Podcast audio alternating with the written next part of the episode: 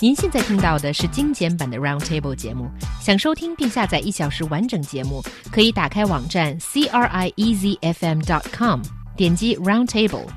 Podcast 用户可以搜索圆桌会议。According to a recent survey, about 50% of Chinese guys are willing to be backup boyfriends or beitai, meaning they would treat the girls they have a crush on very nicely, even if the girls are fond of somebody else. So, first, let's take a look at where this information is coming from. This is from the matchmaking website Zhenaiwang, and it did a survey on its users. The kind of conclusion it reaches is that people are more and more insecure in relationships. So that's why there are more and more backups or rebound partners or beitai. And I don't really agree with this conclusion, Mm-hmm. actually. I don't think it has much to do with insecure relationships. It just kind of shows. I think guys are really practical, and you guys are thinking in a very strategic way because you see, I think it's 47% of males are okay of being a backup boyfriend or a rebound guy. So you know that this girl is actually dating someone else, and you're number two or maybe number three. On the girls' side, 84% of females uh, surveyed say that we're strongly against this. We don't want to be the rebound or just completely give up. But, But- guys can just be the sidekick person. Re- But remember, like uh, eighty-four percent of girls strongly against the beitai backup boyfriend. But you know, so Or- for, or for- whom? for themselves, They, yeah. to be They- they don't wanna be okay. backups, Okay, yeah. I see. Uh, but but then again, you know, like where is this word from? Uh, He Yang, you are younger, you know. Like I know this is a new word in recent years. You know, when I was in college, I don't think there's such a word like a beitai. You know. Yeah, but I think this person always existed, but now there's a special title for them. In Kind the of, a f- yeah, being official now. yeah, and, No, I mean- you're, you're like the runner-up. I have to say, um, as uh, still a fairly young young man myself, I mean, in hearing about other young men, uh, I mean, I, I feel really lucky to be in, in, in you know my relationship situation. Um, Not beitai. not definitely not beta, and nor nor would I, I suggest anyone else do that. You know, like I always kind of I, mean, I kind of think of like, what if a young man, unmarried young man who is who is uh, you know looking for relationship advice comes to me and says, hey, this is my situation, and he lays out this scenario where he ends up being the beta, the the backup boyfriend. My first response is like, dude, what the heck are you thinking?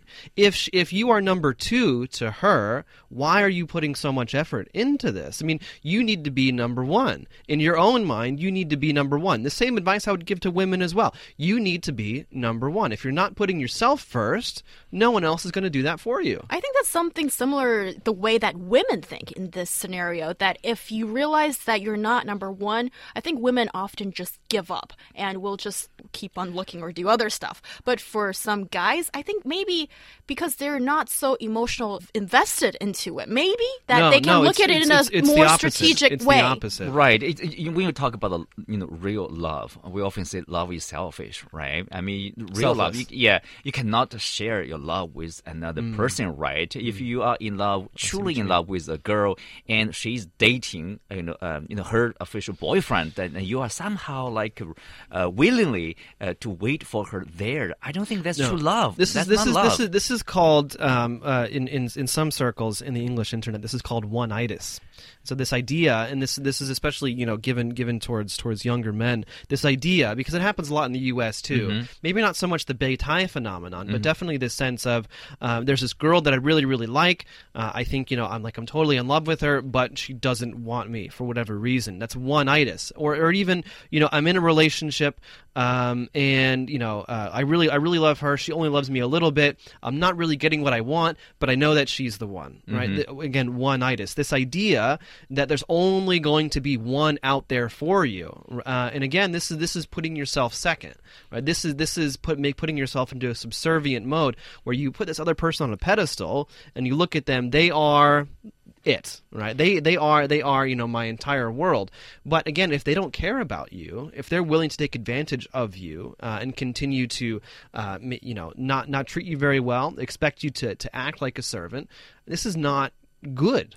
Yeah, but this is assuming that the backup person is not looking for other opportunities. I mean, okay, so I understand, but I think this person could just possibly be sort of like a hunter and just waiting at the corner and just wait to see when, you know, the main boyfriend, you know, sort of sours the relationship and jump in. I think that's the logic behind it. I don't think it's a person that's like unconditionally just sacrificing everything waiting for a girl. Well, we are more or less like blaming this beta mentality here. What about the girl you know, who used a beta, who used right. a backup uh, boyfriend? Like here is a talk about Huffington, narcissism. Yeah, Huffington Post, uh, you know, this survey, uh, this married uh, like a 1,000 married females in the U.S., more than 50% of them admitted that they uh, have backups just in case their marriage fails.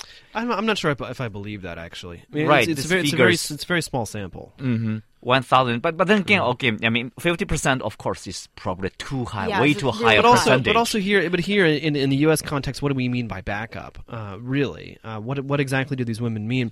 Um, but also, I mean, looking looking here in China, and part of this um, part of this research also talks about why girls want the backup uh, because the backups are willing to give them free stuff. They're willing to like give them flowers and buy them presents and stuff. They're on call twenty four seven. Uh, They obviously they gratify vanity. You know, s- you know, gratify that that narcissistic. Um, reminds the boy the official boyfriend to behave nicely just Have in someone case. else. and also it satisfies their hunger for attention and love which is which is all these are all examples of why young men should not be beitai young women should not be beitai either you you have to be number 1 in your own mind. And again if you cannot respect yourself no one else is going to respect you for you right? And so if you're willing to put yourself into the situation don't be surprised when you know 20 years down the road this person ends up being with you but you're miserable.